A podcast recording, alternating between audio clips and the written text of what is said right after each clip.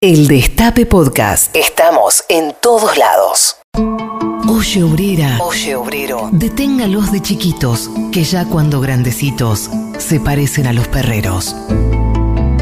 ¿Qué me contás? Tati Almeida, Charlie Pisoni y la voz de los que tienen algo importante para decir. En el Destape Radio.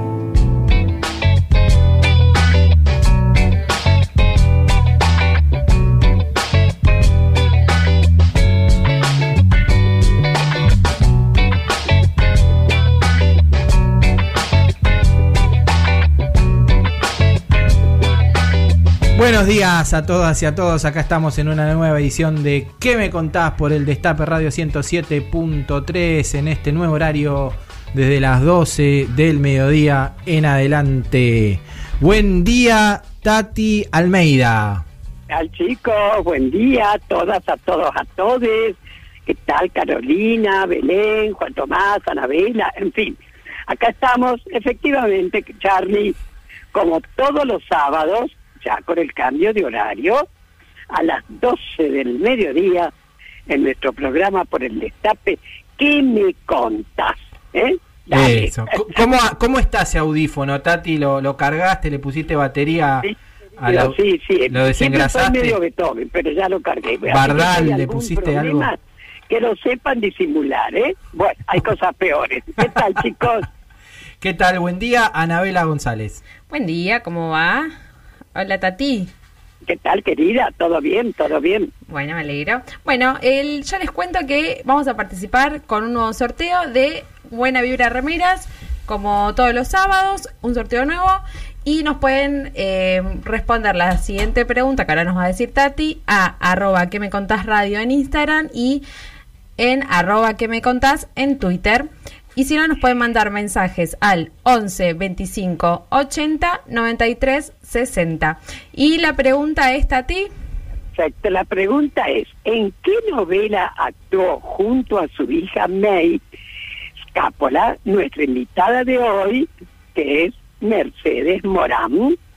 Ahí está, buenísimo. Ahí se pueden comunicar en nuestras redes. Estamos acá en el Destape Radio. Está en la operación técnica Juan Tomala. Está Caro Ávila en la producción con Belén Nazar y con Anabela González. Y estamos hasta pasadita a la una, hasta una y media más o menos. Eh, quédense que va a estar muy bueno el programa de hoy. Y vamos con un temita de música dedicado a, a, Kino, Tati. dedicado a Kino. Sí, qué maravilla, qué pérdida, es tremenda. Pero lo que nos ha dejado va a estar siempre, siempre entre nosotros, ¿eh? Y en el mundo, en el mundo, ¿no? Así es, Tati, así es, una gran pérdida. Bueno, vamos a escuchar este tema también dedicado a mi tía Silvia, que es una gran oyente de este programa y que también le gusta eh, esta música y este grupo también que vamos a escuchar. A ver.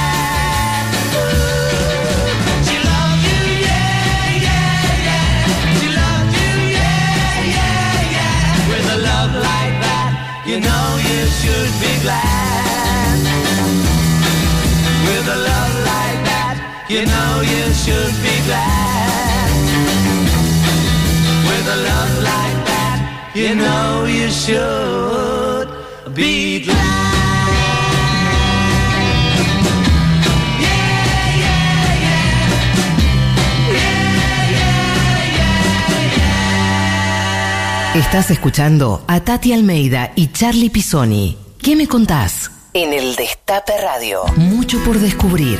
¿Y vos? ¿Qué me contás? Entrevista.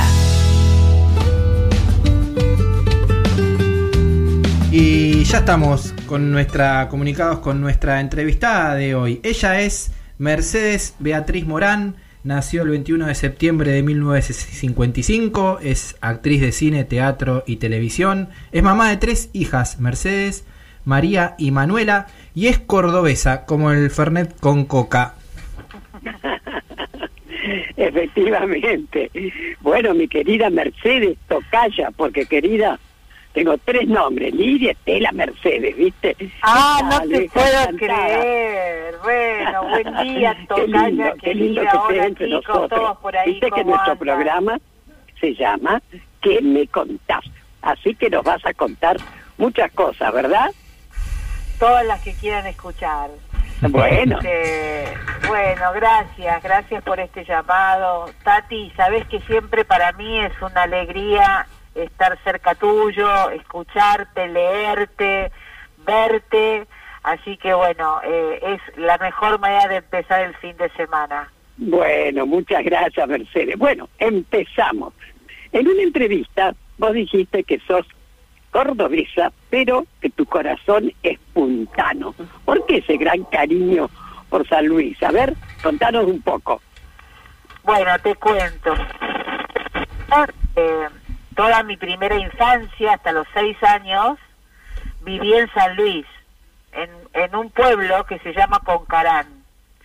Eh, soy anotada como cordobesa, estoy anotada como cordobesa porque cuando llegó el momento del alumbramiento mi madre se fue a la ciudad más cercana, que era Villa Dolores, Córdoba, porque eh, este, este lugar donde yo viví, Concarán en San Luis, está en el límite con Córdoba. Así que estoy anotada como cordobesa, tengo un montón de familia, todos mis primos, mis tíos en Córdoba, pero yo, mi primera infancia transcurrió en San Luis, así que bueno, por eso siempre digo que mi corazón está ahí, en, en, en- en mi- Claro, en mis claro. primeros años, en el pueblo tan, tan querido por mí, Concarán, San Luis, frente a Merlo. Mirá, qué lindo, qué lindo. ¿Y mucho tiempo estuviste en San Luis? Hasta los seis años. Ah, mirá, por eso, querida. Qué lindo. Bueno, ahora sí, ya sabemos entonces por qué tu corazón es, es puntano, ¿verdad? Ahí está. Ahora, Mercedes, vos dijiste también que de chiquita eras muy tranquila, muy tímida, pero cuando empezó tu adolescencia te autodefiniste como una rebelde importante. ¿Cómo fueron esos años de Mercedes rebelde importante?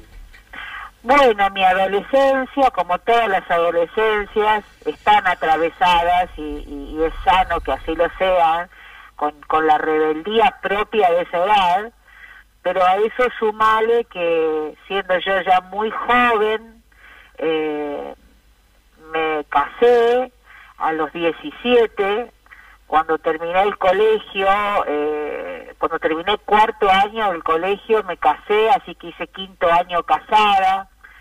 Y, y después bueno empezó empezó mi, mi, mi militancia en la política, soy hija de un mi padre fue diputado, este, así que yo tenía como una conciencia social bastante importante, empecé la carrera de sociología, eh, así que bueno, fueron una serie de sucesos que se fueron encadenando, que donde bueno, mi naturaleza rebelde empezó a manifestarse muy tempranamente, yéndome de mi casa, casándome muy chica, siendo madre muy joven, este y con todo eso que te cuento.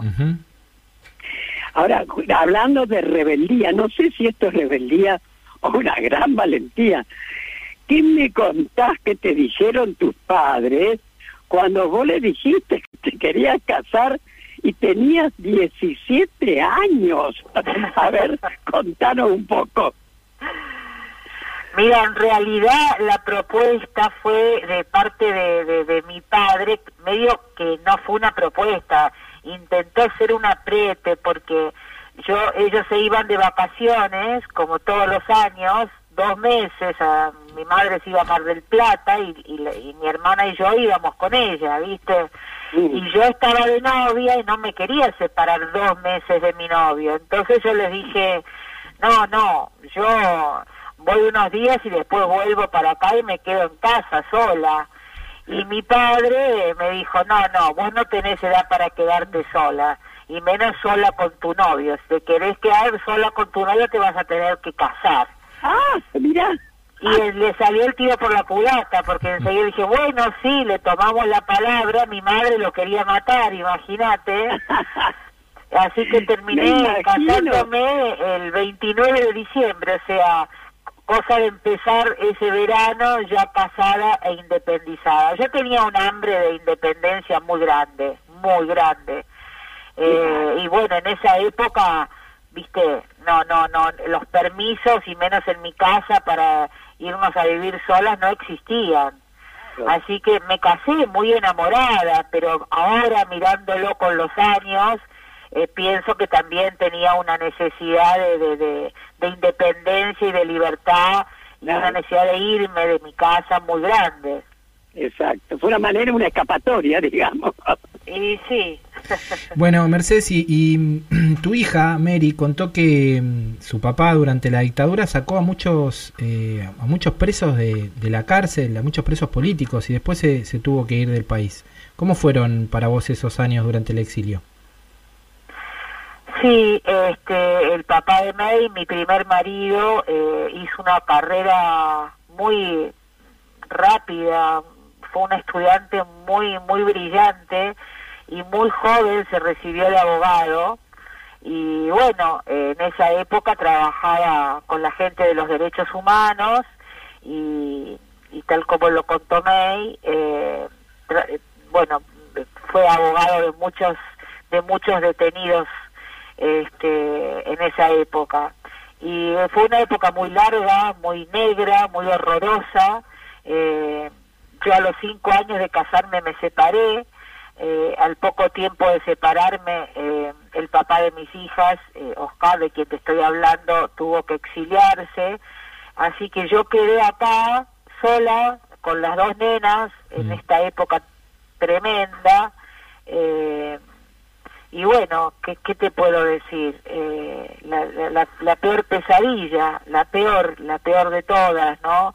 Por eso es que los que pasamos por esa época, a mí me tocó siendo muy jovencita, eh, amamos la democracia y amamos la libertad y mi manera de celebrarla es eh, haciendo algo que muchas veces me critican porque me dicen que pago costos altos, pero que es decir lo que yo pienso, pero fueron fue tanto el dolor que nos costó esta libertad de poder decir lo que uno piensa que a mí me parece que celebrarlo es llevarlo a cabo y pagar todos los costos que comparados con aquellos siempre son muy baratos. Yo soy una sobreviviente de, de esa época, por eso a mí me conmueve tanto y en estos días me he sentido tan conmovida que perdí a mi madre porque una de las compañías más amorosas que tuve vía telefónica fue Tati y me parece una paradoja muy conmovedora que que ella me haya ayudado y me haya consolado a mí con la pérdida de mi madre.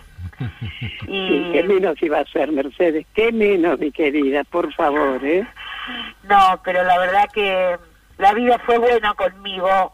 En esa época me permitió sobrevivir y ahora, ya de grande, ya abuela, pierdo a mi madre y un emblema amado como vos me consuela. O sea, no puedo pedirle más a la vida. bueno, gracias, Mercedes. Te quiero y te admiro, y vos lo sabés. Vos lo sabés. igualmente, mi amor. ¿Te parece que vayamos a escuchar un poquito de música para pasar este momento? Elegiste a Lisandro Aristimunio. Sí, dale. Vamos a Dale, escuchar dale. Azúcar del Estero.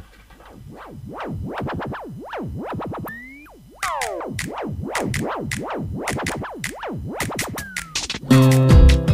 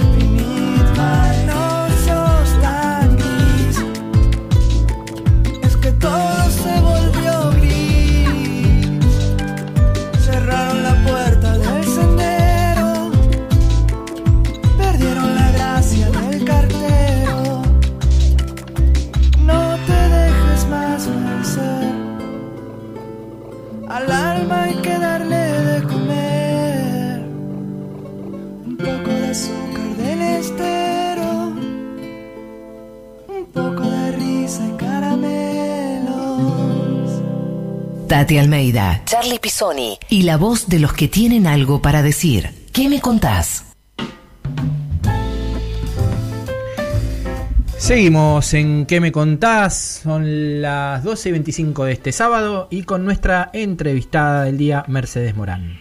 Efectivamente, escúchame, querida Tocaya, vos estudiabas sociología, ¿no? Pero debiste dejarla porque, bueno, el país estaba atravesando la última dictadura cívico-militar clerical. Ahora decime, ¿hay alguna relación con esto y que vos empezaras con la actuación?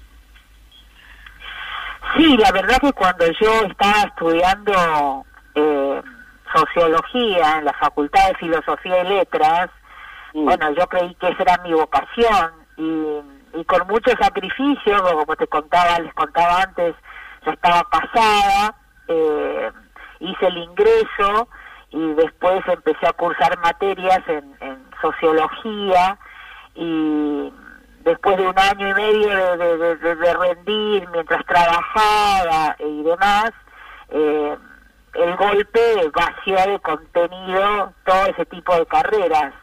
Entonces, este, bueno, prácticamente pusieron corte y confección. en- en- en- Entonces yo ahí quedé embarazada de mi primera hija, tenía 19, y, y me quedé en banda porque para mí no tenía sentido estudiar las, la- la- las materias que habían sido reemplazadas de una manera horrorosa. Y, y estando sintiéndome un poco en banda sin saber qué hacer una amiga me dijo mirá yo estoy haciendo un curso de teatro un- tomando unas clases yo no voy a ser actriz pero parece interesante para la vida. Y bueno así de, de- de- de casualidad entré a un estudio el delito Cruz y ya te digo, embarazada, con, con, con la facultad, este, eh, sin saber para dónde iba a ser, en esa época tremenda, y bueno, ahí encontré un refugio, un lugar de pertenencia, y, y lo primero que aprendí es que la actuación se puede estudiar, porque la verdad que yo pensaba que eh, a eso se dedicaba la gente que era así muy extrovertida, que no, yo no era para nada eso, yo era muy tímida, eh, muy, muy tímida, y en el estudio aprendí, primero que, se, que era algo que se podía estudiar, que había unas técnicas, que había, y que yo tenía un montón de características que me resultaban muy funcionales, este, que tenían que ver con la observación de la gente y muchos años después entendí que tanto en la sociología como como en la actuación eh, el, observar el comportamiento humano es una es una es un instrumento necesario para ambas así que mucho más tarde descubrí que, que no estaban tan en las antípodas, que tenían muchas cosas en común, ¿no? El comportamiento social, digamos que es lo que estudia la sociología, de las sociedades, de los pueblos, eh, y, y bueno, y yo soy una, una obsesiva del comportamiento humano en particular, digo, me, me gusta mucho eh, armar caracteres, personajes, así que me encontré con mi vocación de ese modo. Pero mirá, quiere decir que por esa casualidad que yo la llamaría causalidad, ¿a dónde llegaste, querida, eh? Sí, eh, bueno, tuve mucha suerte, mucha suerte. Empecé a estudiar, ya te digo, y, y llegó una directora de televisión en ese momento, bueno, muy importante siempre, ya no está con nosotros, pero en ese momento María María Herminia Avellaneda, eh, buscando alumnos de teatro para hacer de extras, porque en esa época no existían los castings ni todas estas cosas, y bueno, y, y me eligieron a mí, y, y ella me dio, y después me dio un papelito, y después me dio otro papelito, eh, y así empecé mi carrera en la televisión, que después abandoné porque en esa época estaba como, no era muy prestigiosa hacer televisión, entonces me fui al teatro a hacer un proyecto independiente, este, que también tuvo mucho éxito, el Teatro Pairó, Ah, eh, y empezó mi carrera básicamente en teatro, después eventualmente hice cosas en televisión y el cine llegó realmente eh, tarde a mi vida, digo, eh, el cine llegó cuando yo ya no era tan joven, eh, lo cual fue buenísimo porque uno me parece que tiene una capacidad de poder apreciar y de disfrutar de las cosas cuando es más grande, ¿no? Que cuando sos chica estás tan tan necesitada de salir a conquistar el mundo, a cambiarlo, a lo que lo que sea que te pase por la cabeza. Eh, ya cuando sos más grande, estás más madura, no sé, yo he aprendido a, valorar muchas muchas cosas. Así que mi enamoramiento del cine fue ya madurita y esos enamoramientos a esa edad pegan fuerte, ¿viste? Ahora, Mercedes, acá contabilizamos 24 novelas de TV, 26 películas, 15 obras de teatro. ¿Hay algún personaje que es el que más quisiste de todos los que tuviste que interpretar? Mirá qué bueno que hicieron esa cuenta, yo nunca la había hecho. ¿Cuánto? Un montón. Dios mío. Eh, hay muchos personajes que yo quiero que me acompañan este para mí los, las mujeres que yo he interpretado siempre terminan después siendo como como medio primas viste lejanas de esas que uno no ve pero que que tienen su corazón. Pero bueno mira voy a elegir la primera que hice en teatro que fue mi debut en teatro. Eh, A ver. Eh, se llama, la, la obra que yo hacía se llamaba eh, El efecto de los rayos gamma sobre las caléndulas. ¿Cómo? Qué síntesis. Así malo. de largo y de, de complicado y de, y de poco comercial. Sí. Eh, pero fue un éxito en el, en el, en el off, viste, en el teatro independiente. Y ahí hacía una, una chica de 14 años, yo tenía 20 y pocos, eh, la obra era una madre tremenda y, y dos hijas. ¿Hola? Sí, sí, se nos, Ah, se nos- una de las cuales, este, digamos, se salvaba, se salvaba y podía y podía crecer a pesar de este amor tan tan difícil que le prodigaba su madre. Eh, y bueno, eso fue para mí un antes y un después, ¿no? Porque personalmente hice la experiencia del teatro y, y, y quedé así como flotando durante mucho tiempo y queriendo volver a que eso me sucediera una y otra vez y todavía ese deseo lo mantengo súper vivo y por otro lado porque fue ahí donde me conocieron una cantidad de directores que pasaban curiosos por ese sótano a ver qué era lo que estaban haciendo estos chicos que se hablaba tanto y bueno y después fue lo que me dio trabajo más profesional no Claro, claro. Claro. Escúchame, querida, ¿y alguna alguna vez rechazaste, digamos, alguna película porque ideológicamente no no te cerraba? No, porque no tuve oportunidad de... O sea, nunca me ofrecieron algo así. Ah, Este, he rechazado por otros motivos, pero no... Nunca... o- o- hola, A ver, Mercedes. Se nos fue Mercedes. ¿Estás? hola, hola. Hola. Ahí sí, ahí sí, ahí sí. Ahí Ah, ¿no me escucharon? Ahora, no, no te escuchamos. Ah, no, que nunca tuve eh, que, que, que decir que nunca no, nunca me ofrecieron algo que estuviera ideológicamente eh, que yo no, no quisiera hacerlo. Ya Eh, te conocías. ¿Eh? Claro, ya me conocían, ya me. Sí, seguro.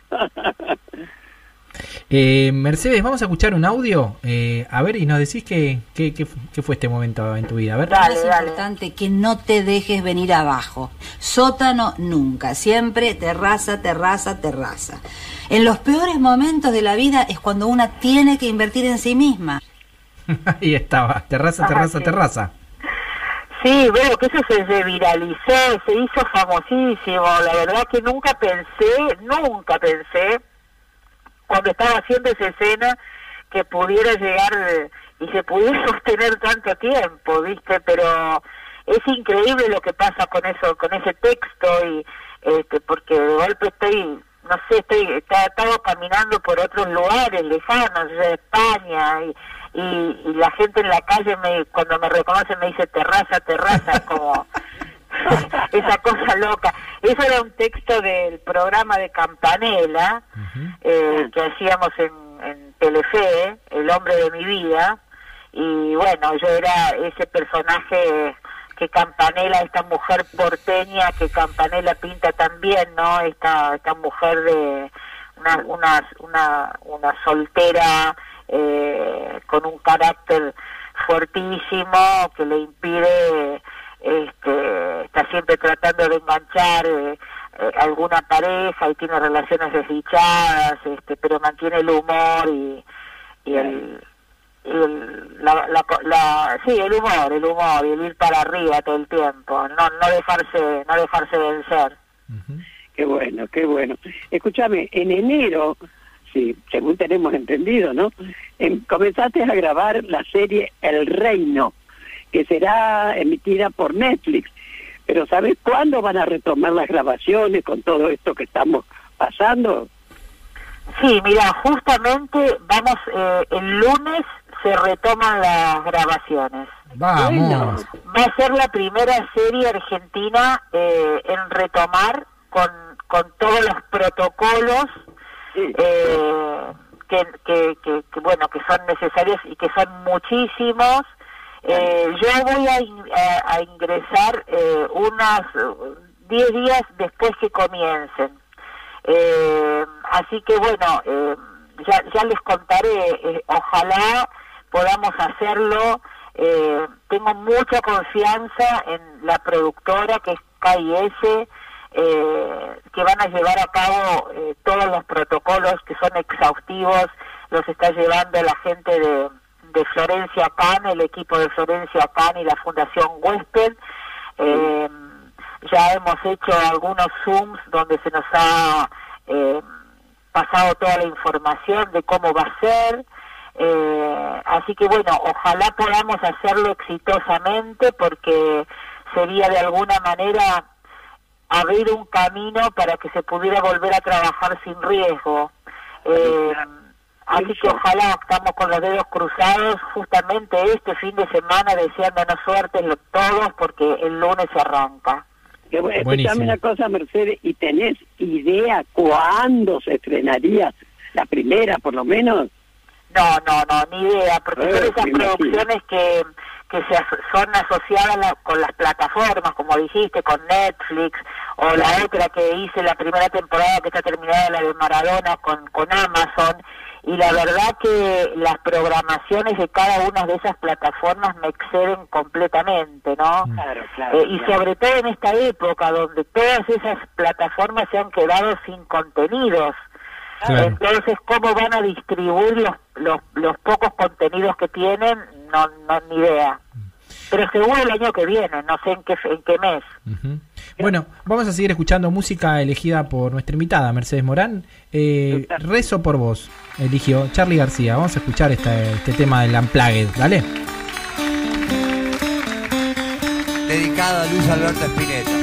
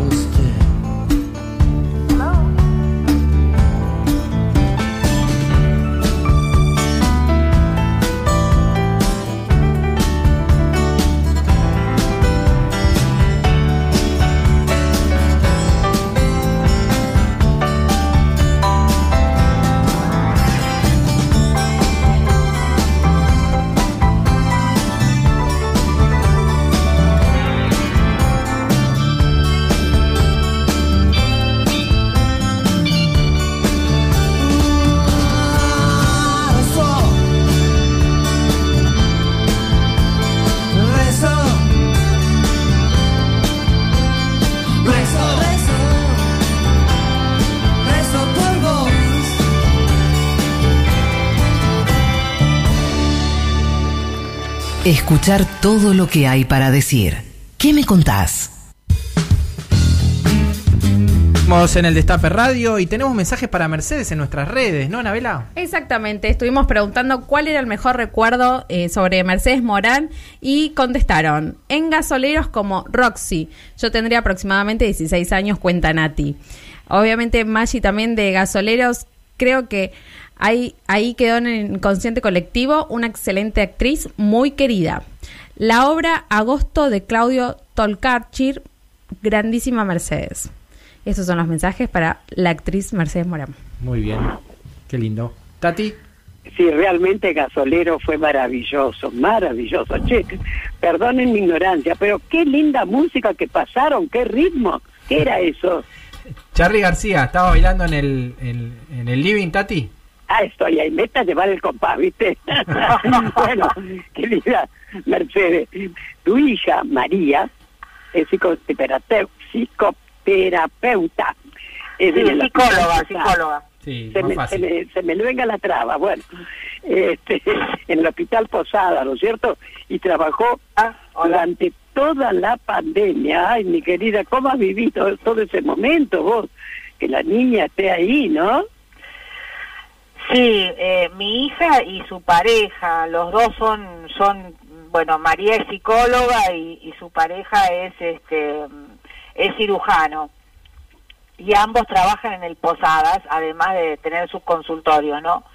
Mm. y la verdad que sí lo viví lo viví con mucha angustia eh, después eh, María quedó embarazada está embarazada así que ya no está yendo al hospital eh, está trabajando desde su casa la eximieron la eximieron de ir eh, no así mi yerno pero eh, bueno eh, qué sé yo viste es, Ay, sí, me eh, imagino. ha sido muy largo todo esto y la verdad que hemos todos hemos pasado, creo que nadie está exento de haber pasado momentos muy difíciles, este, eh, como ese, como el de mi madre, como el de, bueno, ahora ahora estoy realmente muy atravesada porque como decíamos al principio tengo muchísima familia en Córdoba y algunos en San. Luis y ahora están padeciendo estos incendios tremendos, eh, tantas provincias prendidas a fuegos que parece una locura desatada Sí. increíble.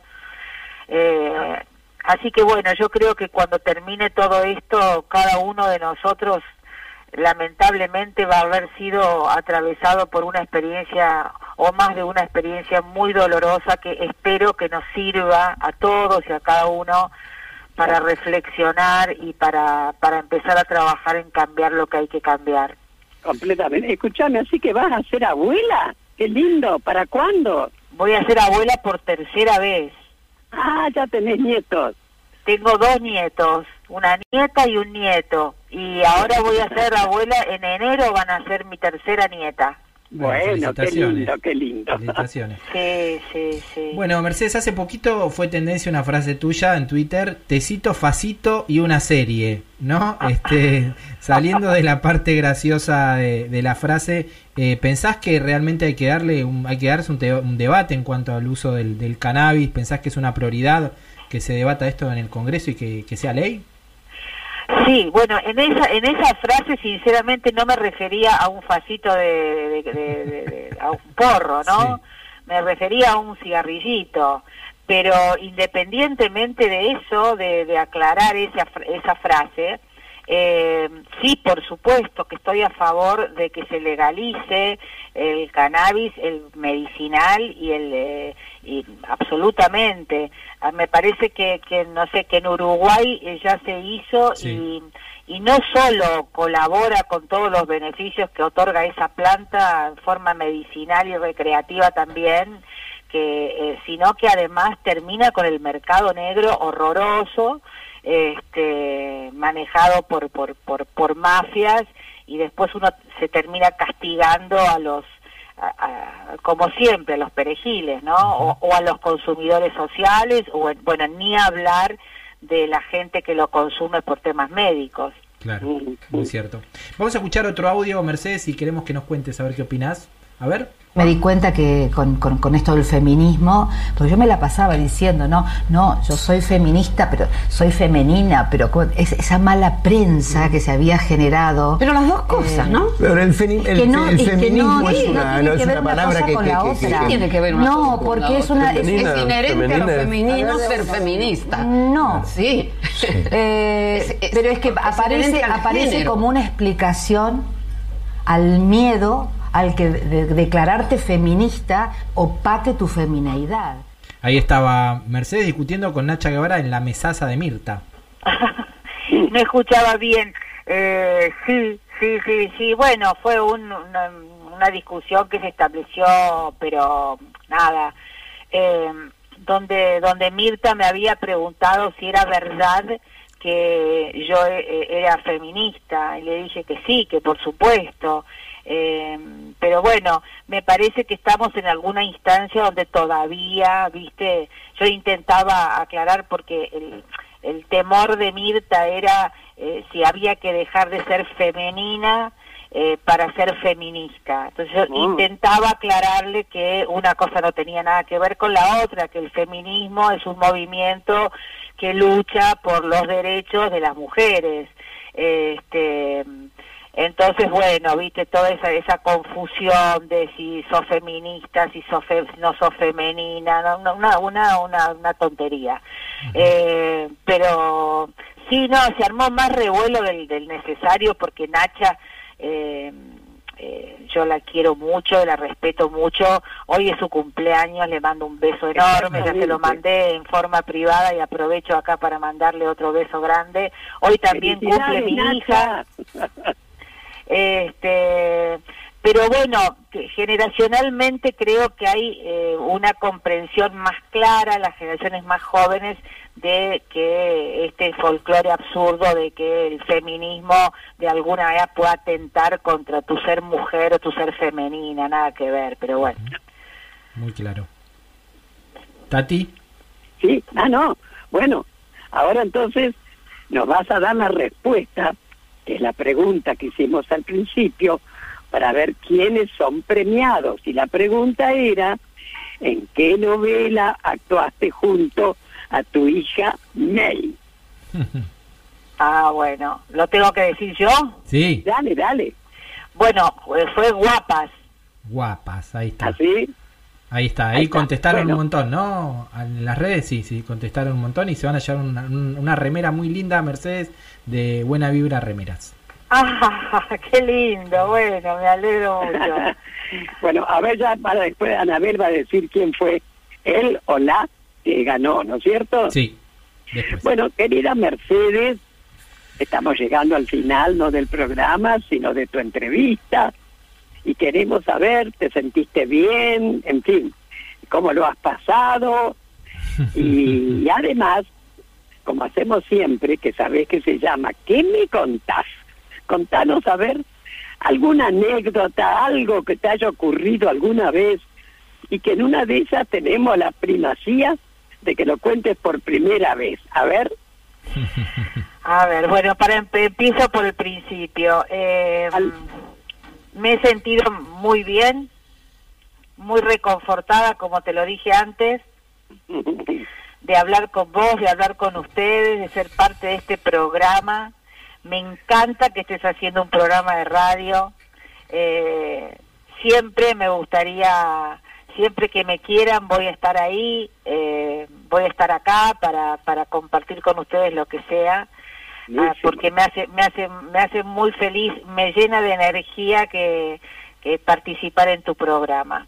Bueno. y después alguna anécdota. Bueno mira hay una divertida que una vez me pasó que que estábamos haciendo una obra de teatro con con Oscar Martínez que es el papá de mi tercera hija de Manuela.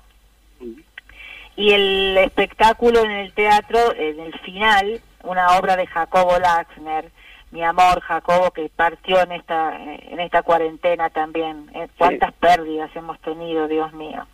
Muchas. eh, bueno, y entonces el final de la obra se apagaban, la, había como una explosión, se apagaban las luces en ese oscuro nos ubicábamos en una en una zona determinada del la- del del, te- de la- Del escenario. del escenario que estaba marcada y cuando volvían las luces sonaba un tango y, y bailábamos un tango y ese era el final del espectáculo. Bueno, cuando se hace la explosión famosa de todos los días, función número 300 y pico, que ya lo teníamos de memoria, yo veo que la marca, eh, que era así fluorescente, no estaba. Pero no me preocupé porque dije, no, ya sé, son tres pasos para acá. Y me dirigí hacia lo que yo creía que era la marca y vacío, ¡pum!, me caigo del escenario y voy a parar arriba de una espectadora que estaba sentada en la primera fila. Entonces escucho, un, ¡ay! ¿Viste? Y yo a oscuras todo esto le digo, no se preocupe señora, soy yo la actriz que se cayó del escenario. Manoteo el escenario y cuando vuelve la luz yo estoy con el culo para el lado de la platea, en cuatro patas, tratando de subir al escenario. Ay, Bueno, no. como lo anterior decía una explosión, nadie se dio cuenta salvo la pobre mujer a la que me le caí encima. Imagínate, yo pensaba, esta señora no vuelve al teatro. No vuelve nunca más al teatro porque nunca podés imaginarte que una actriz se te caiga encima Claro, ¿qué te inesperadamente en un apagón. Bueno, Fue, fue un final único, ¿eh? así que Bueno, para reírnos un rato. Muchísimas gracias, querida, y efectivamente vas a estar nuevamente en cualquier momento. Y en fin, te deseamos lo mejor para vos, para tu familia, que esa nieta llegue con toda felicidad y así va a ser. Así que un abrazo enorme, mi querida. ¿eh? Gracias, Enorme, mi ¿eh? amor, gracias. Gracias Ya. a todos por ahí, Charlie, todos. Les mando un enorme abrazo y un hermoso fin de semana. Muchas gracias, Igualmente. Mercedes. Chau, chau. Nos vamos Chau, con querido, música elegida por Mercedes, con Mer- su tocaya, Mercedes Sosa.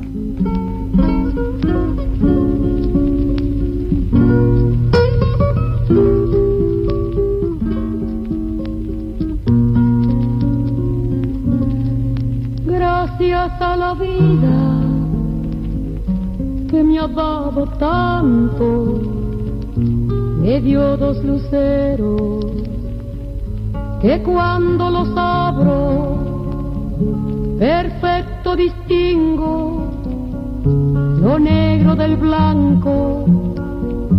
Y en el alto cielo su fondo estrellado y en las multitudes del hombre que yo amo.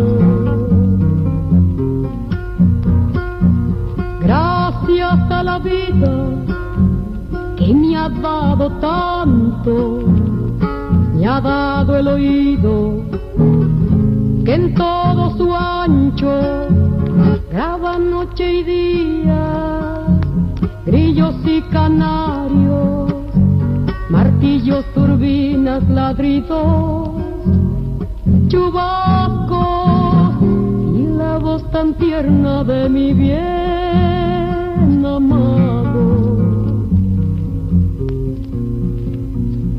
Gracias a la vida que me ha dado tanto, me ha dado el sonido y el abecedario él las palabras que pienso y declaro, madre, amigo, hermano y luz alumbrando la ruta del alma del que estoy amando.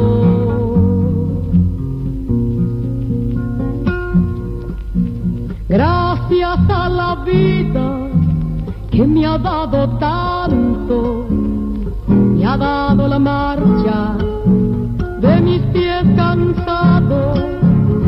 Con ellos anduve ciudades y charcos, playas y desiertos, montañas y llanos, y la casa tuya, tu calle y tu patio.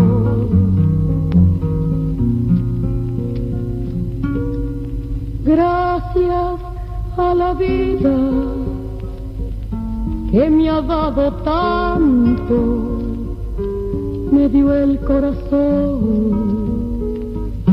que agita su marco cuando miro el fruto del cerebro humano, cuando miro el bueno tan lejos del malo. Estás escuchando a Tati Almeida y Charlie Pisoni. ¿Qué me contás? En el Destape Radio.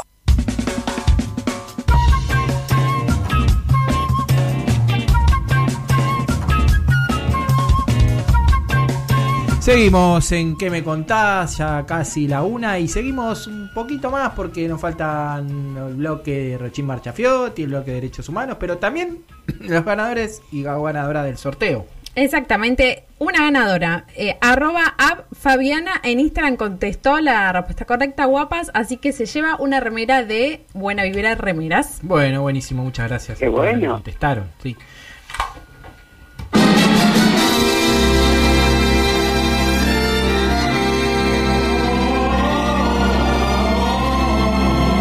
Desde este momento, el Destape Radio presenta a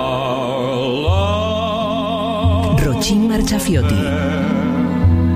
y todas las canciones militantes que siempre quisiste volver a escuchar.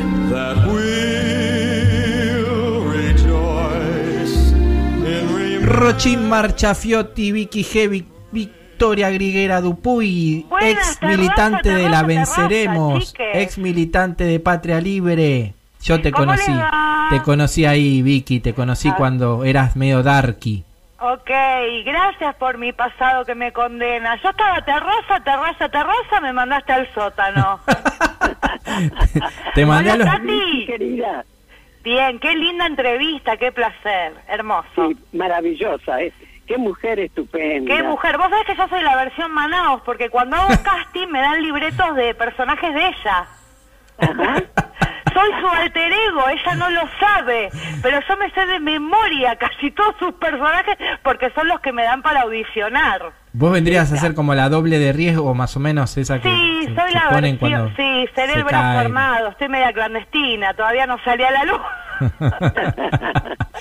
de a poco, de a poco. Bueno, por Antes ahí- del geriátrico te hago un papel importante. Por ahí te está escuchando, así que es tu momento. No, bueno, la adoro, la adoro a Mercedes, este, y a ustedes también, chiques. Eh, nosotros Nos también. vamos a poner celosos, ¿eh? No, los quiero, pero somos familia. Mira este, mira, que- mira, Charlie, si vos te acordás de mí cuando era Dark, yo no me quiero ni acordar de vos. O sea, si vamos a hacer un intrusos ahora, se pudre todo.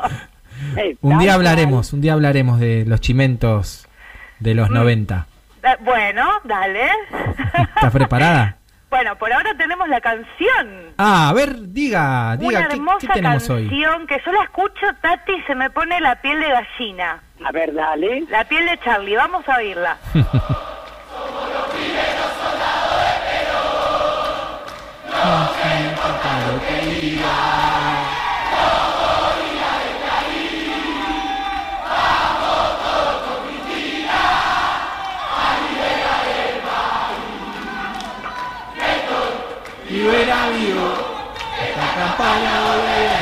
contigo.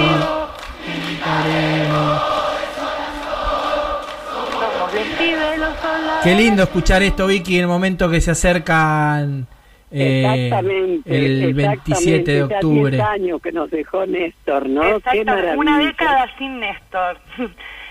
Así es. Esa canción es hermosa y es muy emocionante y también se canta mucho en esas caminatas de la ESMA Plaza de Mayo, ¿no? Sí, ¿qué te parece? Ya lo creo. Sí, Qué sí, lindos sí. recuerdos siempre que traes vos, Vicky, ¿eh? Bueno, gracias. Soy Mochín Marafiotti. Eh, y ahora tenemos la invitada de esta semana que viene con un bonus track de ternura, porque canta Victoria Donda con su hija Trilce de 5 Ay, años. qué divino. A verla. A ver, Charlie. Poder, poder popular. Ahora que estamos juntes, juntes, ahora, que sí nos ven, Abajo el patriarcado se va a caer, se va a caer. Arriba el feminismo que va a vencer, que va a Y vencer. esa es nuestra canción militante preferida. Preferida. ¿Preferida? ¿Qué tal? Sí, y me llamo Trilce. ¿eh? Me llamo Trilce, aclara ella, con derecho de autor. Sí, claro, que no la vayan a, a claro, piratear. que quede claro. ¿Cuántos años Qué tiene. Trilce? Trilce tiene cinco. Ay, qué linda, cinco Es años. una hermosa, linda. total. Me- Vicky Donda me la está ofreciendo para los shows de la nueva normalidad. Para, para que sean, para que pase la gorra, ¿qué haría? Sí, yo creo que la podemos sumar a Cata también. A Cata también, sí, y me convierto en piñona fija. bueno, chicos, ¿les gustó lo que les traje este sábado? Bueno, muy bueno, como siempre, Vicky. Así que esperamos el otro sábado a ver con qué nos sorprendes, ¿eh? Dale, hay que desafiarse. Y bueno, y ahora voy a pasar un chivo, Tati. Es A mi ver. momento Dale, chivo. dale. El domingo que viene, 11 de octubre, víspera de feriado, Sí. hago un vivo. Hago Ajá. un show en vivo. Me niego a decir streaming. Hago un Ah, vivo. qué bueno. Sí, sí. El domingo voy a hacer un vivo, domingo 11 de octubre a las 22, con úteros, humor en tiempos de deconstrucción. Ay, Los qué espero bueno, ahí. pero pasar los flyers o todo lo que sea información, che, dale. Por supuesto. Primero Charlie se comprometió a pasar las redes donde me pueden encontrar y ver la transmisión, Charlie. Así es, en, Instagram. Vicky G, ahí ve- buscan los links para ir a YouTube y ahí están los toda la, la info para seguirla a Vicky. en- Exacto. El en vivo lo hago desde mi fanpage. Hay todo re gringo. Mi fanpage, Vicky G. Y si no, seguime en Instagram. En Facebook la gente vibra carencia y en el Instagram vibra abundancia. Así es la diferencia. Pero estoy de los dos lados. Mira, Bueno. buenísimo, Vicky. Bueno, Muchas gracias, Vicky. Nos vemos un el sábado que grande viene. para todos. Dale, un beso grande para vos. Igualmente, besito. Chau, hasta chau. el sábado. Chau, chau. Chao, chao. Escuchar todo lo que hay para decir. ¿Qué me contás? La igualdad es una construcción diaria. Panorama de Derechos Humanos en ¿Qué me contás? Bueno, Tati, ¿sabes que esta semana eh, hay una convocatoria de la Corte Suprema de Justicia de la Nación eh, a los organismos de derechos humanos y a, y a los distintos poderes este, del Poder Legislativo, la Comisión de Derechos Humanos del Diputados, al Poder Judicial también, este, la Fiscalía, la Defensoría, eh, a el Poder Ejecutivo, al Ministerio de Justicia, la Secretaría de Derechos Humanos para conformar, para participar de la Comisión Interpoderes, una comisión que se crea en su momento durante el kirchnerismo para agilizar los juicios de lesa humanidad. Una comisión que los organismos veníamos pidiendo que se junte hace tiempo, porque la última fue hace cuatro años. Y este año hemos presentado cuatro notas en distintos momentos del año para Sí. eh, pedirle al presidente de la Corte Suprema, que es quien tiene que convocar, este Rosenkrantz, quien tiene que convocar esta reunión, que eh, la convoque. Bueno, ¿y qué sucedió finalmente? La convocó, la convocó para este jueves, Exacto. justamente en momentos donde la Corte está en el tapete, en la agenda pública, por el, el- lo- los traslados por decreto de Mauricio Macri de, de distintos jueces. Eh, hoy eh, la Corte Suprema nos convoca a los organismos a participar de esta comisión Sí, interpoderes. realmente es como decíamos, Charlie, ¿no? Este, no sé, es un poco raro, ¿no? Que justo ahora nos convoquen. Por supuesto que le hemos pedido nosotros. Eso está clarito, ¿verdad? Así que bueno, vamos a ver, vamos a ver qué, qué es lo que pasa, pero te imaginas que va a ser el momento también y la oportunidad, bueno, para, para decir lo que siempre estamos pensando. Así que ya veremos qué es lo que ocurre, Charlie, ¿no? Sí, muy llamativo, como decís vos, que, que justo en estos momentos se, se intente, se nos convoque, eh, momentos donde, eh, bueno, esperamos que no sea eh, para un uso un uso político Sí, sí, de, tal cual. de tal- la situación. ¿sabés qué? no, querido, para eso tenemos experiencia, así que veremos qué es lo que ocurre, ¿no? Sí. Pero mira, Charlie, y justamente hablando de, de derechos humanos, yo les voy a leer lo que me ha mandado Mariano Fernández, que es Foro por la Educación Pública, Comuna 10 y multisectorial por la escuela pública. Realmente es muy serio, ¿no? ¿Y por qué? Ahora justamente me dice este muchacho, ¿no? Que el gobierno de la ciudad de Buenos Aires se niega a entregar el listado de aquellos 6.500 alumnos que dicen desde el Ministerio de Educación porteño están desvinculados con la escuela por falta de dispositivos y acceso a Internet. Al día de hoy, solo presentaron el listado de 1.459 de los 6.500 que son, ¿no? Que son los alumnos y manifiestan que no entregarán el faltante aduciendo que Nación, que hace más de un mes, ¿eh? ojo, puso a disposición esas 6.500 nets con, con un saldo precargado totalmente, pero están a disposición. Sí. Y debe entregar las compus a Ciudad para que analicen los contenidos educativos que tienen cargadas las máquinas. Y otra cuestión, me dice este muchacho, realmente muy preocupante, que la presente sistemática de protocolo por parte de Ciudad para forzar un retorno a la presensibilidad que va a contramano con el resto de las provincias del país. Es muy serio lo que está haciendo Horacio Rodríguez Larreta. ¿eh? Muy serio, Charlie, ¿verdad? Sí, opino igual que vos, Tati, opino igual que vos. ¿Sabés que te quería contar que ahora cuando termine el programa, nuestro programa, ahí pegadito va a ir el Panorama Nacional de Juicios de Lesa Humanidad, que es un spot que hace eh, La Imposible, la radio La Imposible, con la agrupación Hijos, agrupación a la cual pertenezco, sobre el Panorama Nacional de los Juicios, eh, actualizado eh, todas las semanas, así que lo vamos a estar pasando eh, cuando, cuando ni bien termine el programa, ahí pegadito viene, viene el Panoju. Y esta semana recargado porque eh, estuvimos ahí nomás, ahí nomás de las mil condenas a genocidas eh, con la sentencia que hubo ayer en, en Tucumán. Así que al día de la fecha tenemos, festejamos de todas maneras Bueno. que hay- tenemos 999 genocidas condenados por delitos de lesa humanidad. Pero eso es lo fantástico, Carlito, para no son todas pálidas, tenemos muchos, muchas cosas positivas, ¿no es cierto?, que hemos logrado. Además, chicos, la tarea de ustedes como hijos es maravilloso, porque permanentemente están informados, ¿no es cierto?, cómo van los juicios, cuáles son los condenados, en fin, todo, todo eso es memoria, realmente. Así que esperemos realmente a ver qué va a pasar y, y vuelvo, volvemos a contarle y a repetirlo a nuestros oyentes. Veremos qué pasa con esa invitación que han hecho ahora que vamos a ir, ¿no es cierto? Lo vamos a hablar con los organismos este jueves, ¿verdad? Así es, este jueves la Comisión Interpoderes de la Corte Suprema.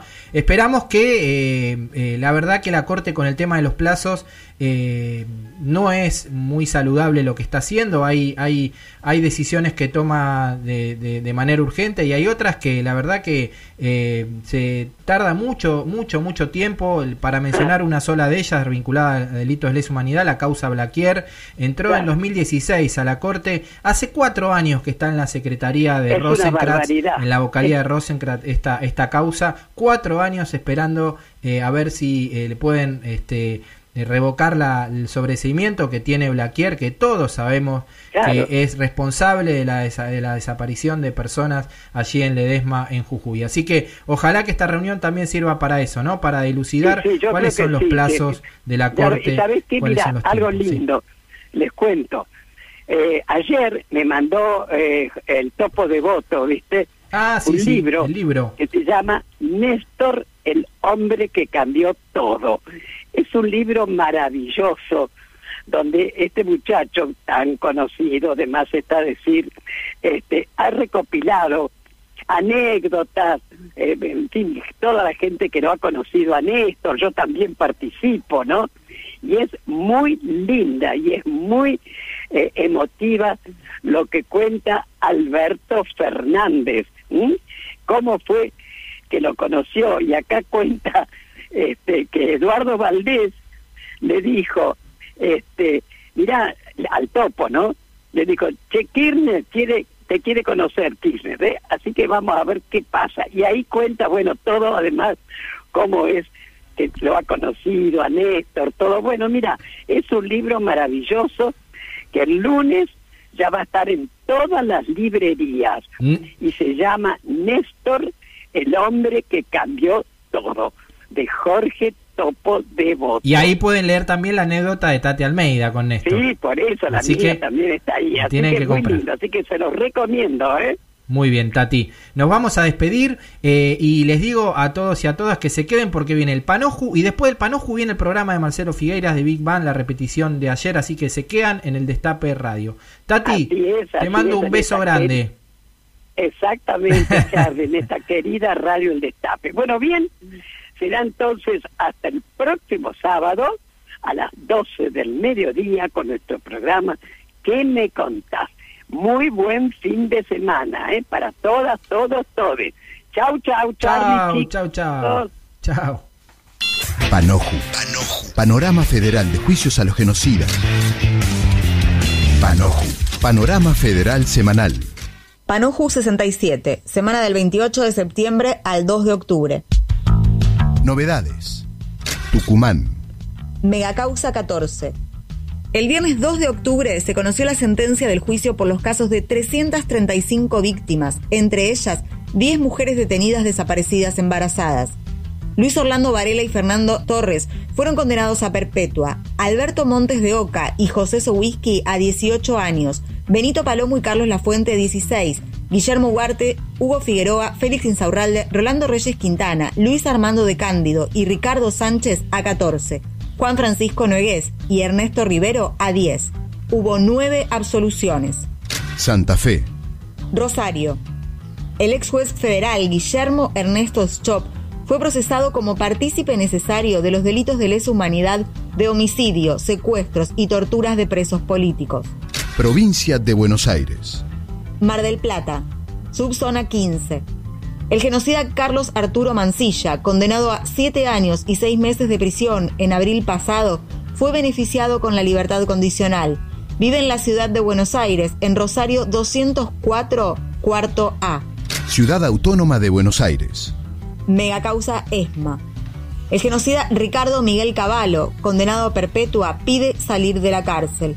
Pretende que el Tribunal Oral Federal número 5 modifique el cómputo de la pena e incluya los años de detención fuera del país. Las querellas se oponen. Lomas de Zamora y La Plata. El pedido del genocida Miguel Osvaldo Checolats para tener el beneficio del arresto domiciliario fue rechazado por el juez Juan Pablo Augé en Lomas de Zamora y por el Tribunal Oral Federal número 1 de La Plata, con la mayoría de los jueces Ricardo Basílico y Carlos Vallefín y la disidencia de Alejandro Smoris. El lugar de detención seguirá siendo la cárcel VIP de Campo de Mayo. Ciudad Autónoma de Buenos Aires. Megacausa ESMA. La Sala 2 de la Cámara Federal de Casación Penal confirmó el rechazo del beneficio del arresto domiciliario para los genocidas condenados a perpetua Alfredo Astiz, Ricardo Miguel Cavallo, Adolfo Donda, Jorge Radice, Rodolfo Sionchi, Carlos Guillermo Suárez Mason, Alberto Eduardo González y también para Jorge Guarrochena, quien no fue juzgado todavía. Esto pasó. Siguieron las audiencias de modo remoto desde San Martín, Ciudad de Buenos Aires, La Plata, Mar del Plata, Córdoba, Bahía Blanca y Mendoza. Muy bien, con esto damos por terminada la audiencia. Esto fue Panoju, Panorama Federal de Juicios a los Genocidas. Una realización de Hijos Capital y La Imposible. www.laimposible.org.ar Hablar, escuchar, decir. ¿Qué me contás? Tati Almeida y Charlie Pisoni vuelven la próxima semana para darle voz a quienes tienen algo importante para decir. El Destape Podcast. Estamos en todos lados. El Destape Podcast.